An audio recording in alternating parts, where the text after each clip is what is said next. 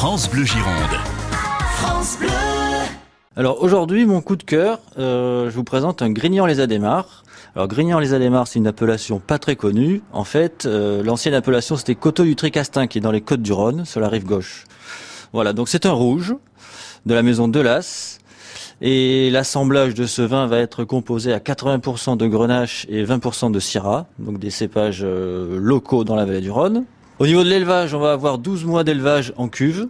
Et en termes de, bouche et de dégustation, on va avoir un vin qui va être plutôt léger, euh, facile à boire, qui va être un peu passe-partout, qui va être euh, assez fruité, fruité sur les, fruits noirs et les fruits rouges, qui va être assez soyeux, qui est pas tannique euh, en, en, en, excès, qu'on va pouvoir ouvrir sans, sans hésiter à n'importe quelle occasion. Idéalement, on va mettre, on va présenter ce vin sur des grillades, des viandes froides, du jambon, des saucisses. On va trouver ce vin euh, à un prix de 7,20 euros.